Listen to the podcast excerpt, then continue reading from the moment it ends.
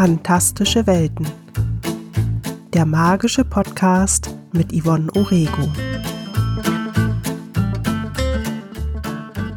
Hallo und herzlich willkommen zu einer neuen Folge Fantastische Welten. Mein Name ist Yvonne Orego und ich möchte heute über zwei Genres der Fantasy reden, die ich besonders gerne lese und auch schreibe. Fantasy ist ja nicht gleich Fantasy. Es gibt Geschichten wie Herr der Ringe, Harry Potter oder zum Beispiel Die dunklen Fälle des Harry Dresden. Da habe ich jetzt auch schon drei unterschiedliche Genres genannt. Das erste, Herr der Ringe, ist High Fantasy. Harry Potter ist Portal Fantasy und Die dunklen Fälle des Harry Dresden ist Urban Fantasy. Und heute möchte ich über Portal Fantasy und Urban Fantasy sprechen, weil das sind die beiden Genres, die ich am meisten lese. Also wenn ich meine Bücher angucke, die ich so im Regal habe, dann sind mindestens 80 Prozent davon Portal Fantasy oder Urban Fantasy und das ist auch das, was ich schreibe. Angefangen habe ich mit Portal Fantasy und das hat auch mit dem Buch zu tun, das ich zu der Zeit gelesen habe. Also das erste Fantasy-Buch überhaupt, was ich toll fand, war Harry Potter. Und Harry Potter hat mich nicht nur zum Lesen gebracht, vor allem zum Lesen von Fantasy-Büchern, speziell Portal Fantasy, sondern tatsächlich auch zum Schreiben. Aber was genau oder wie genau ich dann mit dem Schreiben angefangen habe, das erzähle ich vielleicht mal ein anderes Mal. Heute möchte ich tatsächlich erstmal über diese beiden Genres sprechen. Es gibt so ein paar Unterschiede. Also Portal Fantasy, wenn man den Namen hört, dann sticht natürlich das Wort Portal heraus, beziehungsweise auf Deutsch dann Portal also Portal-Fantasy. Das heißt, in dieser Art der Fantasy gibt es Portale. Und ein Portal ist immer ein Übertritt in eine andere Welt. Also wenn ein Protagonist ein Portal durchschreitet, überwindet er Zeit und Raum, beziehungsweise eins der beiden. Es ist sehr viel möglich in diesem Genre und es ist ein Genre, was auch schon ja uns lange begleitet in der Fantasy. Also ein eine Portal Fantasy, die wahrscheinlich auch jeder kennt, ist Alice im Wunderland. Alice, das kleine Mädchen, das einem Kaninchen folgt, in das Kaninchenloch in den Bau reinkriecht und dann durch dieses Loch oder durch diesen Bau in eine andere Welt fällt. Also ich erinnere mich noch, als ich damals den Film gesehen habe und sie ist dort gefallen und um sie herum schwebten so andere Dinge auch in diesem Portal. Also es war alles in meinen Augen ein Portal, durch das sie da geschwebt ist. Und irgendwann ist sie dann in diesem anderen Raum angekommen und äh, dort gab es dann die ersten magischen Dinge. Zum Beispiel gab es da einen Trank, der sie kleiner machte und einen, der sie größer machte. Und dann gab es einen Schlüssel und mit diesem Schlüssel konnte sie letztendlich das Tür zu dieser anderen Welt öffnen. Und die hat sie dann betreten und die war halt ganz anders als ihre reale Welt oder eben auch als, uns, als unsere Welt. Das heißt, diese Welt dort war fantastisch und fremd und sie musste sie erstmal kennenlernen. Und das sind halt so diese typischen Merkmale von Portal Fantasy. Und als Leser und Leserinnen wandern wir halt mit. Also wir lernen dann mit der Figur diese neue Welt kennen. Und in der Portal Fantasy wird halt immer der Unterschied zwischen unserer Welt und dieser magischen Welt betont. Also es geht immer um das Abenteuer in dieser neuen Welt, um die kennenzulernen. Tja, und wie ich nun gesagt habe, ist es so, dass die Portale zentral sind und die können halt auch ganz unterschiedlich aussehen. Bei Alice war es dieses Kaninchenloch. Bei Harry Potter, das zweite Beispiel, was ich heute mitgebracht habe, gibt es verschiedene Portale. Ein Portal ist zu Beginn der Geschichte der Übergang zur Winkelgasse. Da müssen sie erstmal durch den tropfenden Kessel durch. Das ist so, ja, eine Kneipe, die man auch nur sehen kann, wenn man magisch begabt ist, also wenn man halt ein Zauberer oder eine Hexe ist. Dann geht man durch diese Kneipe durch und dann auf dem Hinterhof ist eine Backsteinmauer und auf die muss man dann bestimmte Steine antippen, damit das Portal sich öffnet. Und da wird jetzt nochmal was anderes deutlich, was zumindest bei Harry Potter so ist, aber eben auch bei vielen anderen Portal Fantasy Geschichten. Es ist nicht immer ganz einfach, die Portale zu finden und auch zu benutzen. Also allein schon an diesem Beispiel sieht man halt, okay, er muss erstmal diese Bar finden, um da durchgehen zu können. Und dann muss er auch noch wissen, auf welche Steine er klopfen muss. Also wenn Harry jetzt alleine unterwegs gewesen wäre, dann wäre das nicht so einfach gewesen. Er hätte ja erstmal diesen tropfenden Kessel finden müssen und dann muss man auch noch wissen, auf welche Steine man klopfen muss. Also das ist auch wieder so was anderes, was an Geschichten immer wichtig ist. Die Dinge müssen logisch sein, also sie müssen nachvollziehbar sein. Das heißt, Das hätte ich der Geschichte nicht so richtig abgekauft. Aber weil Hagrid derjenige ist, der ihn dahin bringt, ist es was anderes, weil Hagrid kommt ja aus dieser anderen Welt und holt ihn sozusagen in die Welt hinein und weiß ja auch, was alles, also wie das alles funktioniert und beschützt ihn ja quasi auch. Hagrid hat sowieso in dieser Geschichte, also schon gleich in den ersten Kapiteln, eine ganz besondere Rolle. Also Hagrid ist ja derjenige, der Harry aus diesem zerstörten Haus, aus seinem zerstörten Elternhaus rettet, als er noch Baby ist und zu ähm, den Dursleys bringt, seinen einzigen Verwandten.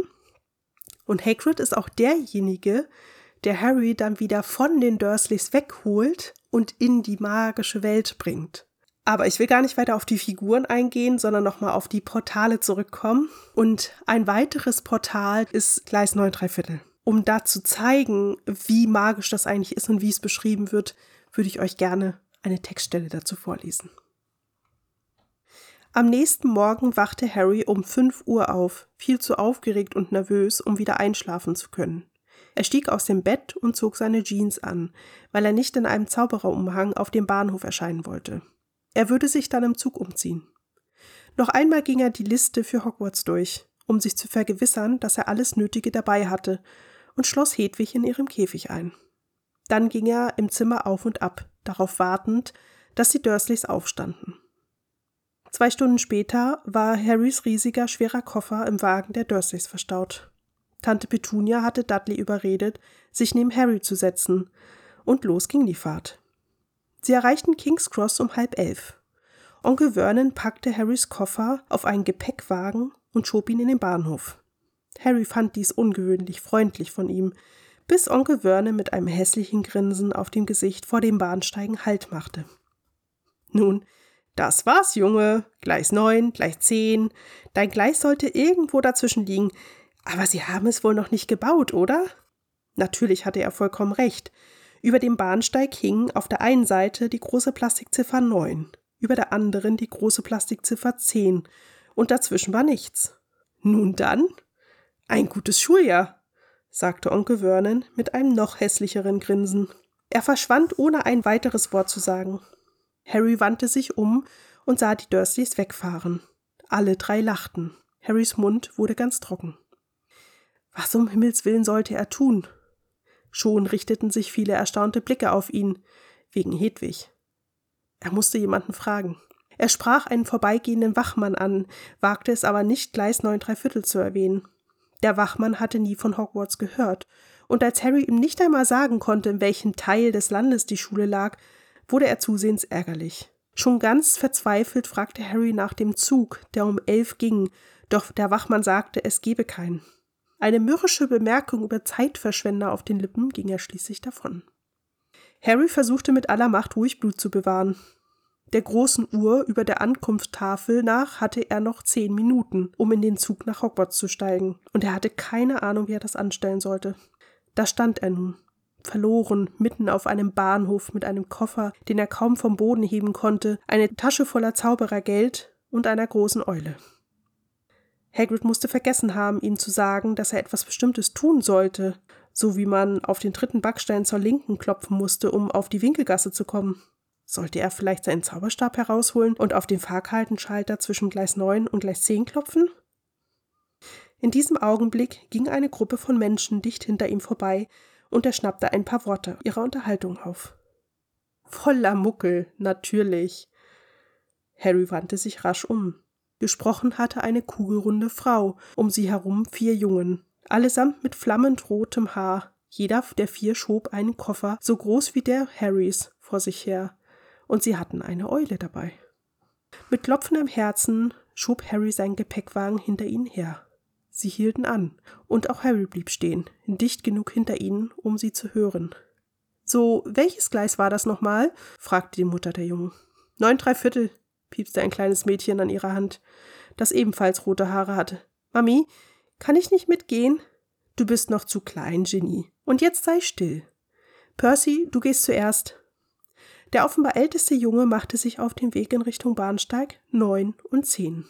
Harry beobachtete ihn, angestrengt darauf achtend, nicht zu blinzeln, damit ihm nichts entginge. Doch gerade als der Junge die Absperrung zwischen den beiden Gleisen erreichte, schwärmte eine große Truppe Touristen an ihm vorbei, und als der letzte Rucksack sich verzogen hatte, war der Junge verschwunden. Fred, du bist dran, sagte die rundliche Frau. Ich bin nicht Fred, ich bin George, sagte der Junge. Ehrlich mal, gute Frau, du nennst dich unsere Mutter? Kannst du nicht sehen, dass ich George bin? Tut mir leid, George, mein Liebling. War nur ein Witz. Ich bin Fred, sagte der Junge, und fort war er. Sein Zwillingsbruder rief ihm hinterher, er solle sich beeilen, und das musste er getan haben, denn eine Sekunde später war er verschwunden. Doch wie hatte er es geschafft? Nun schritt der dritte Bruder zügig auf die Bahnsteigabsperrung zu. Er war schon fast dort, und dann, ganz plötzlich, war nicht mehr zu sehen.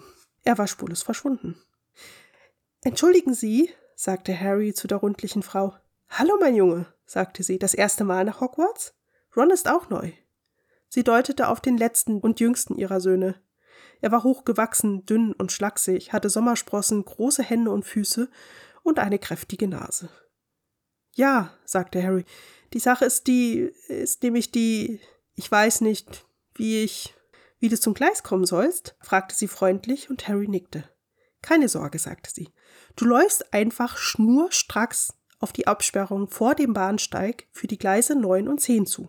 Halt nicht an und hab keine Angst. Du könntest dagegen knallen, das ist sehr wichtig.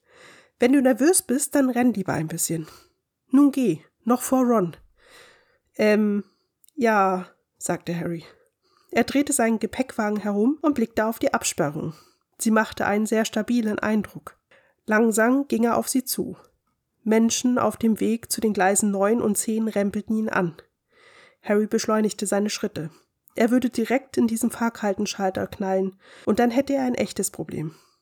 Er lehnte sich, auf den Wagen gestützt, nach vorn und stürzte nun schwer atmend los. Die Absperrung kam immer näher. Anhalten konnte er nicht mehr.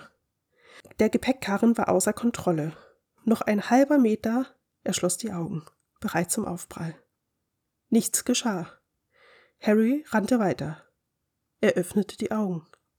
Eine scharlachrote Dampflok stand an einem Bahnsteig bereit, die Waggons voller Menschen. Da höre ich jetzt mal auf. Das ist diese Stelle, wo er das erste Mal auf den Bahnsteig kommt. Und das ist halt auch eine sehr wichtige Stelle, weil dort beginnt jetzt tatsächlich die Reise in diese andere Welt. Er hatte ja schon mal einen Ausflug gemacht in die Winkelgasse, aber danach musste er wieder zurück zu seiner Familie für den Rest der Ferien und jetzt geht wirklich die Reise in die magische Welt los. Deswegen ist das auch so eine ganz besondere Textstelle.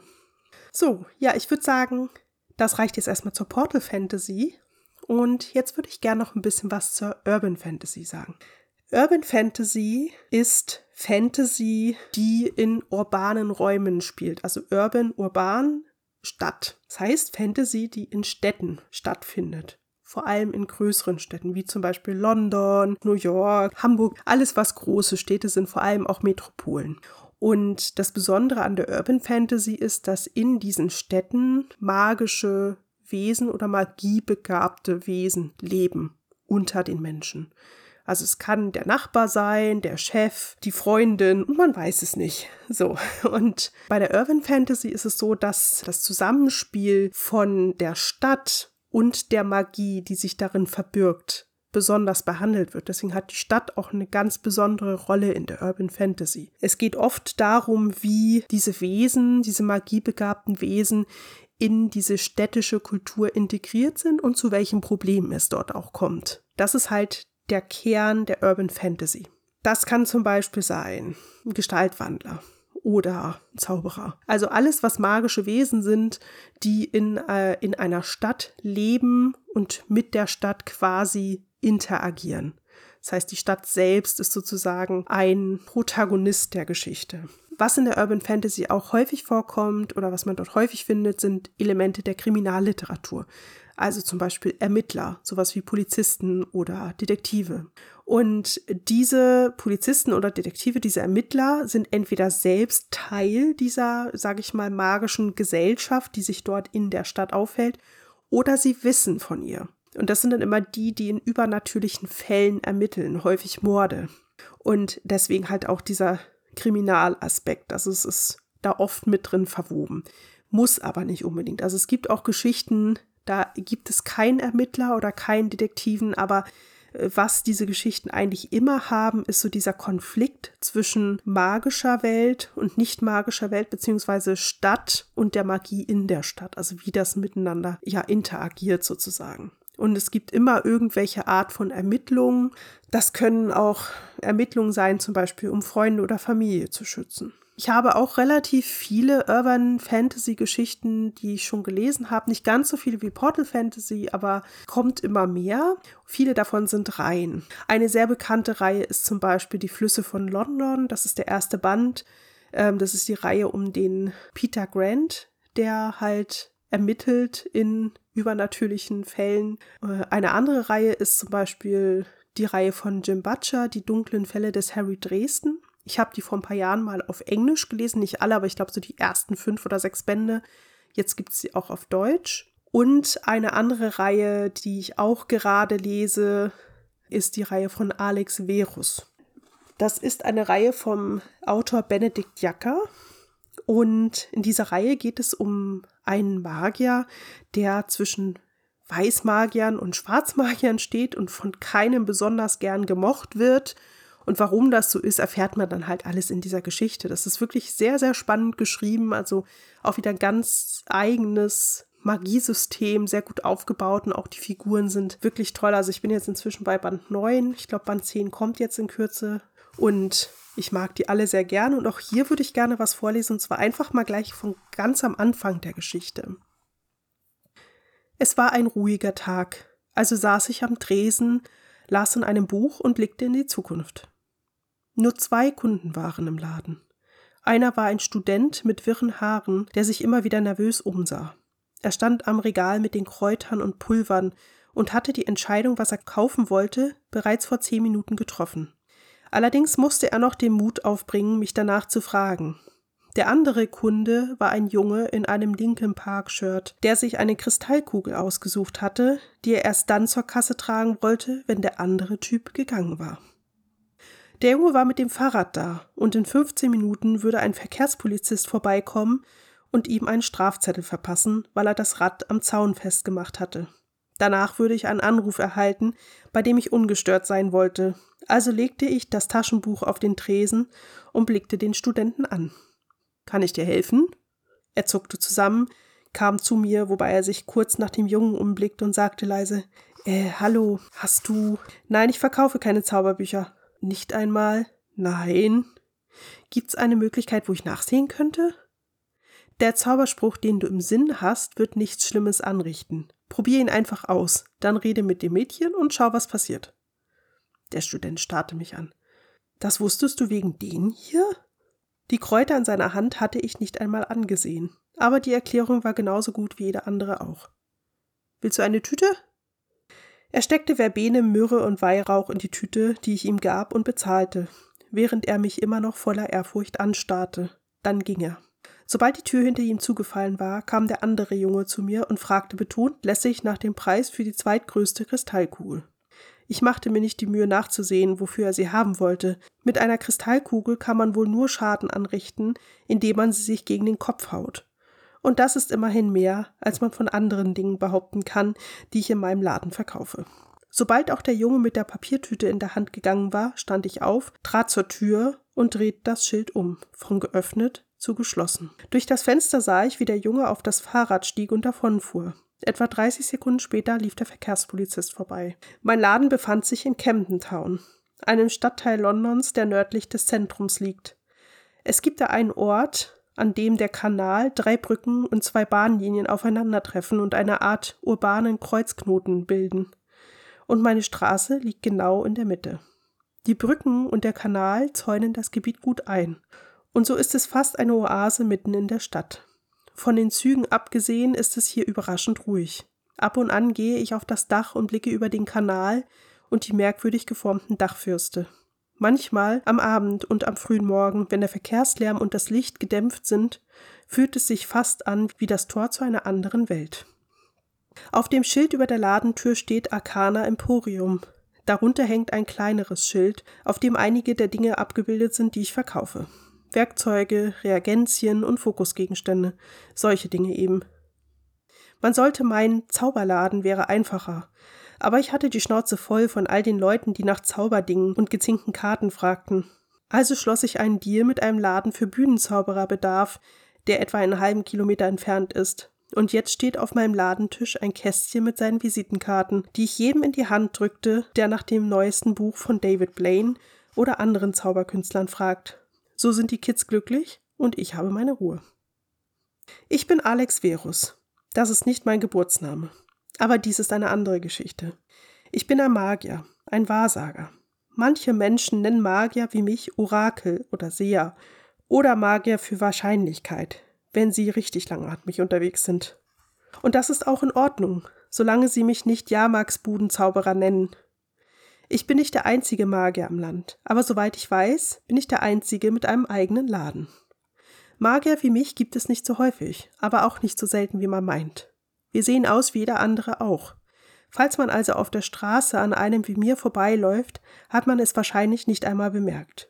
Nur wenn man wirklich sehr aufmerksam war, könnte einem etwas aufgefallen sein, etwas, das seltsam war, das nicht ganz passte. Aber sobald man dann genauer hingesehen hätte, wären wir schon längst verschwunden. Es ist eine andere Welt, die in eurer verborgen ist, und die meisten, die darin leben, mögen keine Besucher. So, hier höre ich mal auf, weil auch hier wird jetzt schon ganz deutlich, dass es Urban Fantasy ist weil die Hauptfigur, also Alex, jetzt wirklich auch beschrieben hat, wo er lebt, nämlich mitten in der großen Stadt in London. Und er hat halt auch eindrücklich beschrieben, wie es wäre, wenn wir ihm begegnen würden. Also wir würden ihn nicht erkennen als Magier. Und das heißt halt, jeder, der dir auf der Straße begegnet, könnte jemand aus einer magischen Welt sein. Und das ist typisch für Urban Fantasy. Das waren jetzt zwei Werke, aus denen ich euch vorgelesen habe von meinen vielen Büchern, die äh, zu den Genres Urban Fantasy und Portal Fantasy gehören. Und ich habe ja am Anfang schon gesagt, dass ich selbst ja auch diese beiden Genres schreibe. Wobei ich sagen muss, dass alles, was ich bis vorletztes Jahr geschrieben habe, Portal Fantasy war. Und erst letztes Jahr habe ich dann tatsächlich mal eine Urban Fantasy geschrieben. Das war auch eher ein Zufall, weil ich mich äh, auf eine Ausschreibung bei einem Verlag vorbereitet hatte und da war halt äh, für den Plot waren da bestimmte Dinge vorgegeben und das äh, waren halt Dinge, die für Urban Fantasy typisch sind. Das heißt, mein Lesegeschmack spiegelt sich tatsächlich auch im Schreiben wieder. Was ich halt bei der Portal Fantasy besonders faszinierend finde, also warum ich sie auch so gerne schreibe, ist einfach dieses Betreten einer fremden Welt und dieses aus sich auseinandersetzen mit Grenzen, also mit diesen Grenzen, die zwischen diesen Welten existieren und eben auch mit den Problemen, die durch solche Grenzen entstehen. Und das kann man halt bei der Portal Fantasy machen einerseits und andererseits kann man eben auch viele Themen, die wir auch in unserer realen Welt haben, gut in so eine fantastische Welt transportieren. Man kann in so einer fremden magischen Welt eben die Themen, die es bei uns auch gibt, die uns beschäftigen, sehr gut auch einbauen in die Geschichten und dann einfach diese Themen aus einer anderen Perspektive betrachten. Das kann man generell allgemein immer in der Fantasy, deswegen mag ich das so gerne. Und bei der Urban Fantasy geht man halt noch einen Schritt weiter, indem die magischen Elemente, also die magiebegabten Kreaturen oder magischen Wesen in die Realität integriert werden und wirklich mit ihr aufeinander prallen und da hat man halt nicht diese Grenze, sondern man hat tatsächlich eine Integration und da entstehen ja dann auch wieder neue Thematiken und neue Problematiken. Ich hoffe, ich konnte euch diese beiden Genres ein bisschen näher bringen und ich hoffe, ich habe auch gut verständlich erklären können, was der Unterschied zwischen den beiden Genres ist, beziehungsweise was jedes Genre für sich ausmacht. Und vielleicht habe ich euch ja auch ein bisschen Lust auf die Bücher gemacht, die ich vorgestellt habe. Vor allem Alex Verus, das kann ich euch wirklich empfehlen. Der erste Band heißt Das Labyrinth von London. Und wie gesagt, ich habe jetzt neun Bände davon gelesen. Finde die allesamt richtig, richtig gut und werde auch den nächsten Band lesen, der jetzt irgendwann bald rauskommt. Ich glaube in zwei Monaten. Ich weiß es gerade nicht genau, aber da freue ich mich schon mega drauf. Also das ist wirklich eine Empfehlung von mir. Alle, die Geschichten mögen mit Action und abwechslungsreichen, tiefgründigen Charakteren mit vielfältigen Problemen, wo wirklich auch komplexe Geschichten drum erzählt werden, die werden bei Alex Virus Spaß haben. Das war's und ich sage bis zum nächsten Mal und bis dahin.